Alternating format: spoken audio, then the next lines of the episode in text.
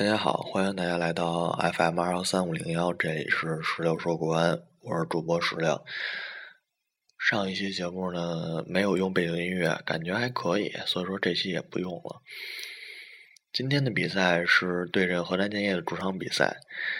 呃，提起河南建业这支队伍吧，其实怎么说，没什么可说的，一直印象不太好，球风消极，太消极了。而且一提起他们来，上赛季那些不好的印象就扑面而来。在主场那块烂草地里边，然后是伤了巴塔拉，丢了三分。在工体是最后一轮收官战，被闷平了。白大巴成功的零比零。所以说，今天开场之前吧，已经做好了心理准备。结果开场之后，果然是摆出了五四幺的阵型。这场球怎么说呢？就是 千难万险、艰辛困苦，打的真是挺累的。而且说实话，这个赛季的河南不好打，防守反击。国安基本上其实是半场攻防战，但是有数的几次机会，呃，面对河南的反击，后防线都是摇摇欲坠，都是差一点儿。如果不是运气好的话，可能这场比分就不是这样了。呃，突然想起来了，那个就是说，这个对刊封面登谁谁爆发的定律再一次实现了。呃，上一场比赛对重庆是登的于大宝，于大宝制造了一个点球。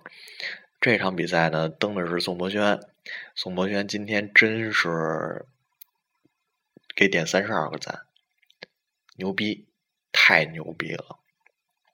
最后要不是因为宋博轩那一下，然后让门将脱手了，呃，可能就没有德阳这个进球。然后也就是可能零比零，或者是一些更不好的结果。这就是 怎么说呢？一个球员的表现有可能影响全局。感谢宋博轩，感谢今天的志哥。其他的球员都很拼命，尤其是当我看到周挺的时候，周挺挺爷今年说实话。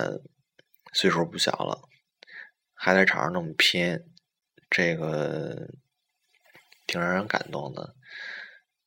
今天是在三上看的球，然后周围有那个举那个字儿的，然后有撒喜糖的，然后有那个就是举井盖的。嗯，怎么说呢？看台上还是很热闹的，但是场面上确实是。不太好。虽然说中超目前很少来说有那个摆大巴的，但是遇到了这种情况，国安目前的实力来看，对于解决这种攻坚战还是缺乏一定的能力，要不然就是个人能力的。强势体现，搅乱阵型，然后得分儿；要不然就是定位球，要不然就是远射。可是今天的场面上远射不多，主要还是依靠定位球。可是今天特别明显的感觉到，这个就是河南建业这球队，他防定位球还真是挺好的。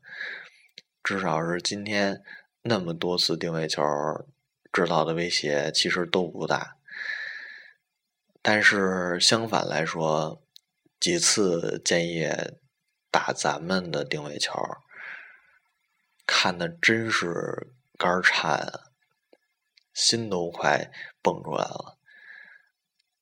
得是什么样的效果啊？那个时候的感觉不敢说。不好说。